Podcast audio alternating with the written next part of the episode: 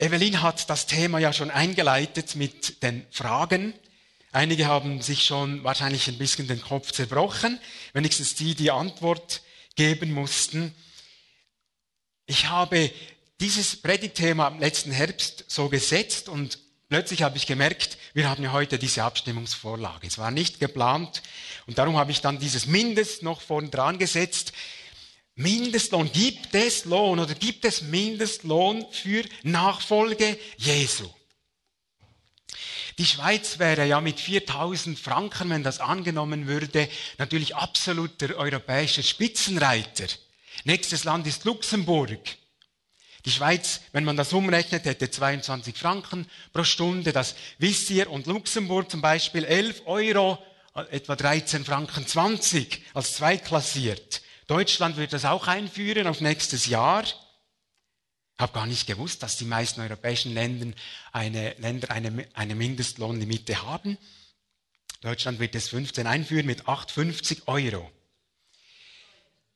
Ich denke, dass das Anliegen ist ein gutes. Wir, wir, ja, je nachdem, wo wir und wie wir uns da positionieren. Das Anliegen ist richtig, sozialer Ausgleich ist, ist wichtig, hat mit Menschen, Menschenwert zu tun. Aber ist es das, was hier mehr soziale Gerechtigkeit bringt?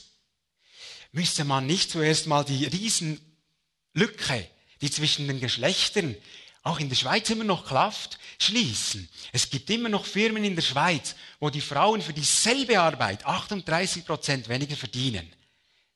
Und ähm, oder müsste man die Spitzenlöhne stutzen?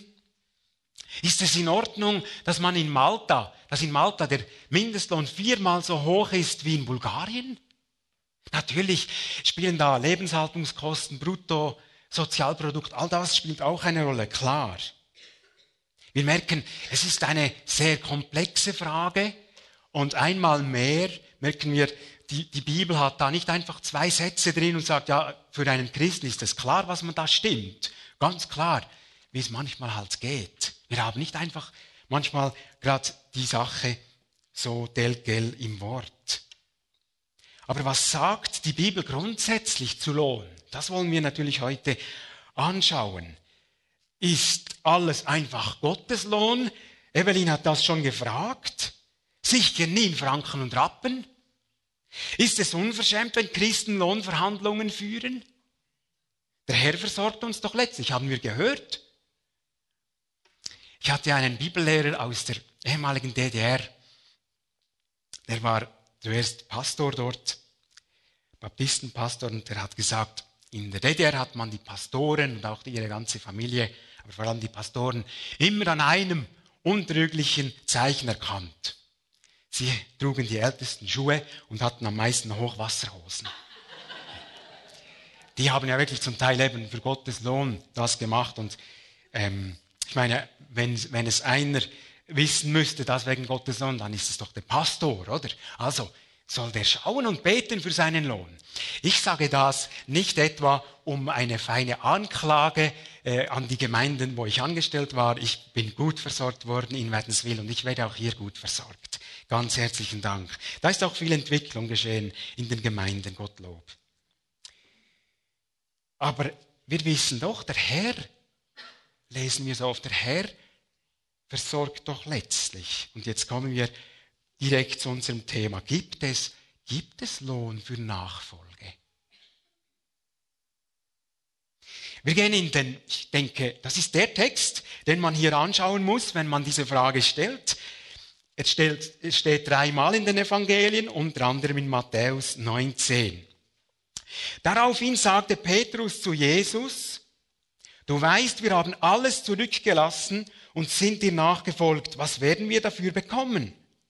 Jesus erwiderte zu allen Jüngern gewandt, ich sage euch, wenn der Menschensohn in der zukünftigen Welt auf dem Thron seiner Helligkeit sitzt, werdet auch ihr, die ihr mir nachgefolgt seid, auf zwölf Thronen sitzen und die zwölf Stämme Israels richten. Und jeder, der um meines Namens willen Häuser, Brüder, Schwestern, Vater, Mutter und Kinder oder Äcker zurücklässt, wird alles hundertfach wiederbekommen und wird das ewige Leben erhalten. Aber viele, die jetzt die Ersten sind, werden dann die Letzten sein. Und viele, die jetzt die Letzten sind, werden dann die Ersten sein. Die Situation, wo Jesus das spricht, ist folgende. Petrus und die Jünger erholen sich gerade von einem Schockerlebnis. Jesus hatte das Gespräch mit dem sogenannten reichen Jüngling, dem er den Rat gegeben hat, um dein Herz wirklich richtig von Geld und Gut zu lösen, gibt es nur einen radikalen Schnitt. Verkaufe alle deine Immobilien und gib all den Erlös den Pfarrer Sieberwerk oder irgend so was ähnliches. Und dann wirst du den Schatz im Himmel, um den du dich sorgst, und wegen dem du diese Frage stellst, den wirst du haben. Und dann hat Jesus noch nachgedoppelt und gesagt, es ist leichter, als ähm, dass ein Kamel durch ein Nadelöhr geht. Ich habe ein Holzkamel zu Hause, etwa so groß. Ne? Und ich habe hab gedacht, das ist schon viel kleiner als ein richtiges. Und das Nadelöhr, es geht einfach nicht. Ach, dieses Holzkamel, Olivenholzkamel aus Israel, ich bringe es nicht durch das Nadelöhr. Also es ist leichter, dass das ginge, als dass ein Reicher ins Reich Gottes kommt. Jesus wollte sagen, es geht eigentlich nicht. Und dann das pure Entsetzen bei den Jüngern. Und Petrus hat gefragt, ja, aber wenn das so ist, wer kann dann gerettet werden? Und viele kennen die Antwort. Jesus hat gesagt, bei den Menschen ist es gar nicht möglich. Aber Gott sind alle Dinge möglich. Und eine Teilantwort hier drin ist natürlich, wenn Christus nicht verblutet wäre am Kreuz, wäre gar nichts möglich. Da ist keiner, der Gutes tut. Alle sind sie abgewichen, sagt Paulus im Römer 1. Und auf diese Verdatterung, auf diese Situation kommt jetzt natürlich, Petrus lässt nicht locker. Der Vorschnelle, er lässt nicht locker. Vielleicht haben es die anderen einfach gedacht. Er hat es gefragt. Und jetzt fragt er, Jesus, du weißt, wir haben alles zurückgelassen und sind dir nachgefolgt. Was werden wir dafür bekommen? Gibt es etwas?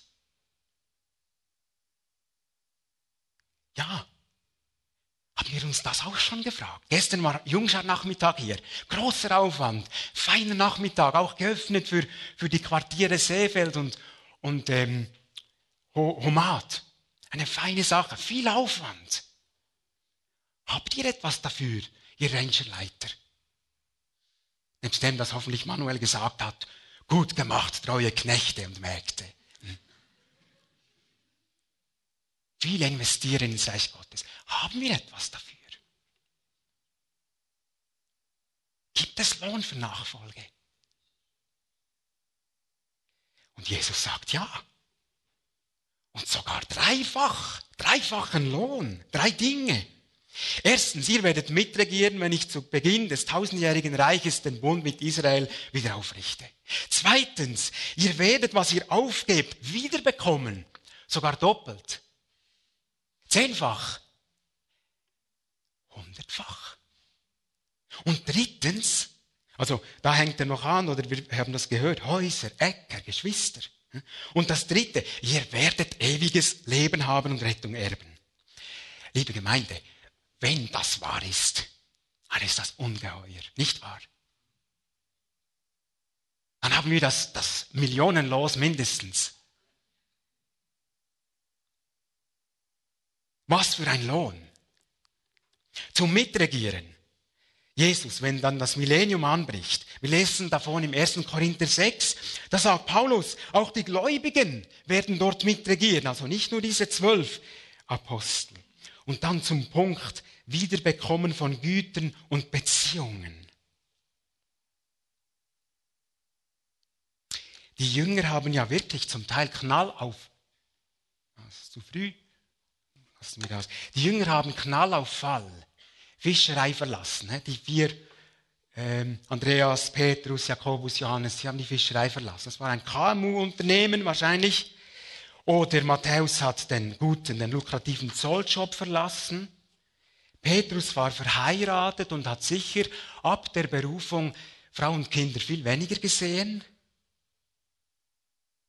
Und doch, wir erinnern uns, es geht bei diesen Nachfolgestellen ja nicht darum, entweder Jesus oder die Familie, entweder Nachfolge oder Ehe. Petrus war verheiratet. Wir lesen das, dass Jesus die, die kranke Schwiegermutter geheilt hat. Ich sage das darum, es gibt immer wieder Gruppierungen, sektiererische Gruppen, die sagen, wenn jemand zum Glauben kommt, muss er sich abwenden von allen Ungläubigen. Und das gibt furchtbare Szenen in Familien. Und dann nach sieben Jahren oder 15 Jahren merken die Betroffenen das, dass das wohl so nicht gemeint ist in der Bibel. Und vieles ist verkeilt und schmerzhaft. Ist falsch. Die Frage ist doch einfach immer wieder, wie ist mein Herz? Wer ist meine Nummer eins? Ist es der Herr? Wo euer Schatz ist, da ist euer Herr. Euer Herz, euer Herr. Das ist immer wieder die Frage. Und doch müssen wir schon sagen, Petrus und die Jünger, sie haben wirklich einiges verlassen. Sie haben unter Beweis gestellt, nicht nur sinnbildlich, wir wollen diesem Jesus nachfolgen. Buchstäblich. Nochmals, was heißt jetzt Nachfolge für uns? Denn Auffahrt im Jahre 33 nach Christus wäre ja die letzte Möglichkeit gewesen, wirklich diesem Jesus hinterherzugehen. Physisch. So ist das Wort gemeint. Nachfolge heißt jemandem hinterhergehen. Was heißt es für uns? Ich finde, Galater 2,20 gibt eine, eine gute Anschauung. Nicht mehr lebe ich, sondern Christus lebt in mir. Was ich jetzt in dieser Welt noch lebe, lebe ich im Glauben an den Sohn Gottes, der mich geliebt und sich für mich dahingegeben hat. Mein Leben gehört dem Herrn, meine Gesundheit und die mir noch geschenkten Jahre. So abgedroschen es klingt, aber da hängt trotzdem vieles. Mein Bankkonto gehört ihm mein Auto, Wohnung oder Haus, meine Zeit, Freizeit. Du Herr darfst darüber verfügen, meine Ehre, Prestige, das Geschenk der Sexualität. Ich will dich damit verherrlichen, Herr. Meine Kinder, die uns ein paar Jahre anvertraut sind, meine Arbeit, Karriere, Lebensplanung, alles gehört dir. Ja, viel, viel gehört ihm alles. Roy Gerber am einen Abend hat ja auch gesagt, es war ein Prozess Gottes, mich am Lehren, dass ich nicht Besitzer, sondern Verwalter bin. Es ist ein Prozess. Aber es geht darum, Nachfolge geht darum. Nicht mehr lebe ich, Christus lebt in mir. Ich freue mich, dass junge Leute aus dieser Gemeinde nicht in erster Linie lukrative Hochlohnkarrieren ansteuern, sondern Zeit und Geld investieren für Jüngerschaft, für Missionseinsätze, für Bibelschulen. Das ist ein Ausdruck davon.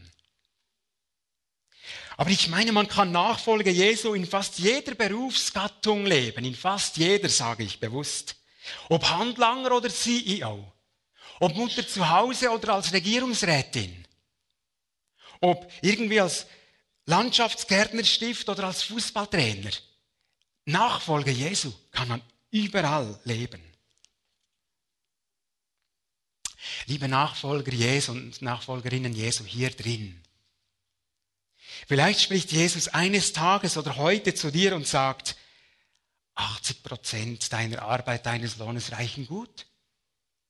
Gib einen Tag Dienst ins Reich Gottes. Oder stelle dein Ferienhaus öfters Leuten zur Verfügung, die sich kaum Ferien leisten können.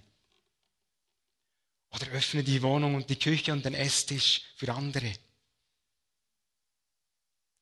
Vielleicht sagt der Heilige Geist auch ab und zu, du besuchst Lokale und konsumierst Dinge, da kann ich nicht vorausgehen, da kann ich nicht mitkommen. Lass es. Vielleicht überführt uns der Heilige Geist heute Morgen und fragt, folgst du mir eigentlich nach oder lebst du einfach christlich sozialisiert? Es klingt christlich, es sieht christlich aus, es stimmt von außen. Folgst du Jesus nach? Hat er vor Jahren schon zu dir gesprochen und etwas in dein Leben gelegt und du läufst immer noch davon? Oder vor ein paar Monaten? Halte ein, höre, sprich mit anderen darüber.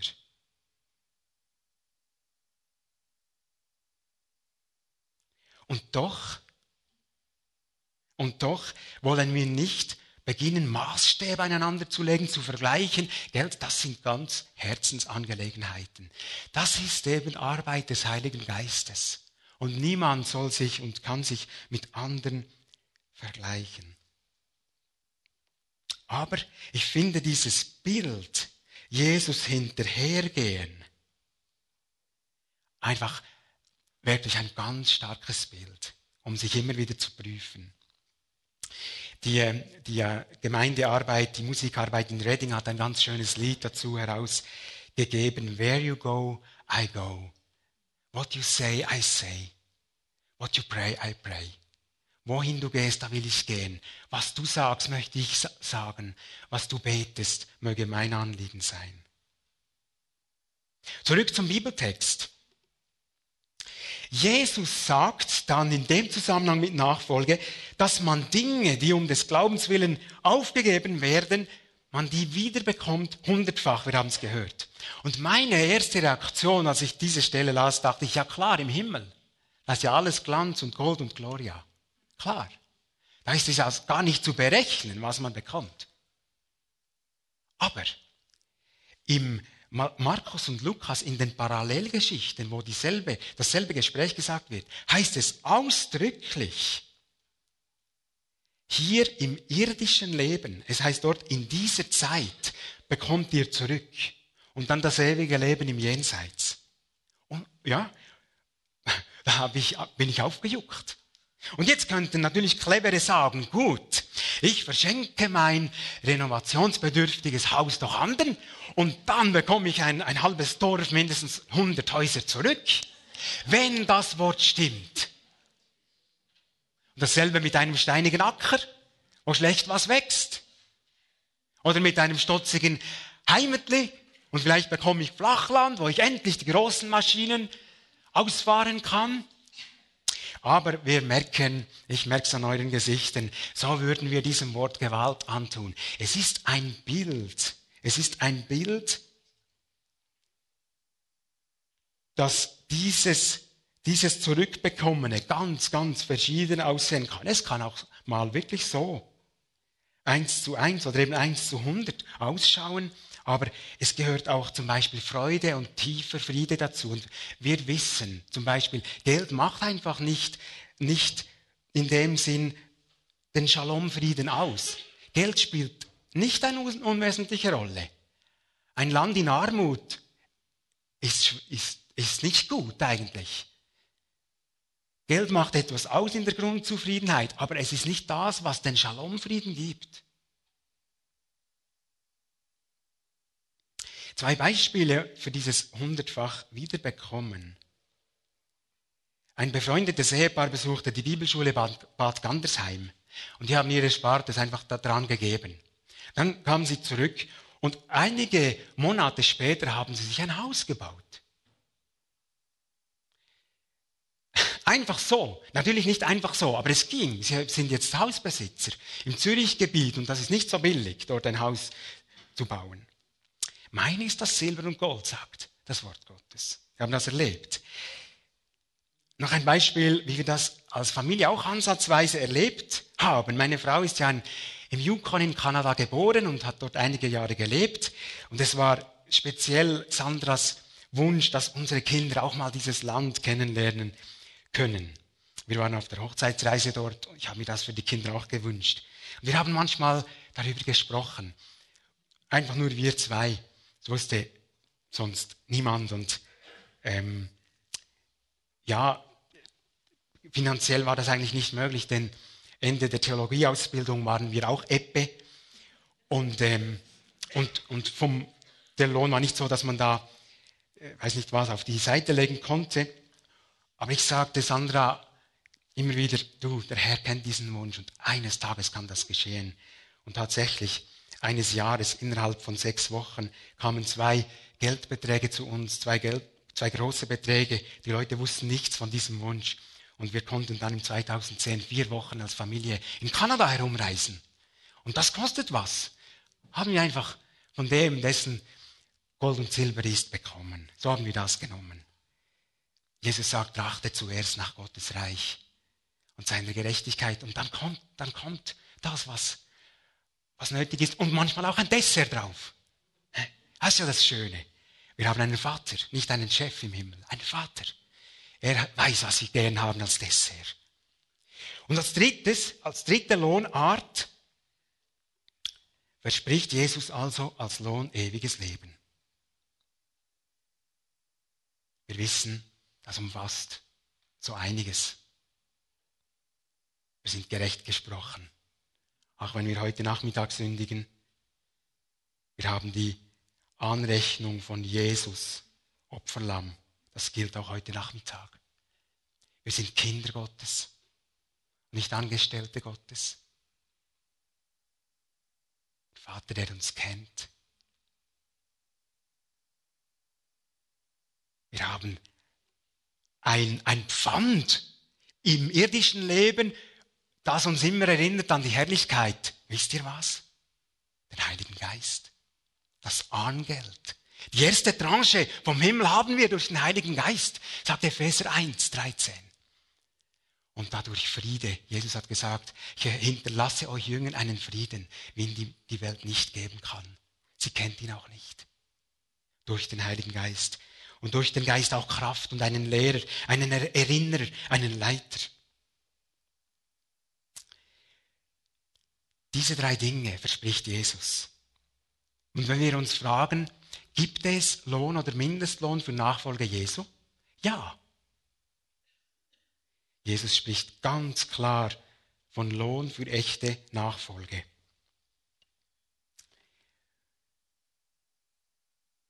wenn wir schon von Geld und Lohn reden, doch noch eine Klammer. Die Bibel macht an verschiedenen Orten deutlich, dass rechte Arbeit rechten Lohn verdient.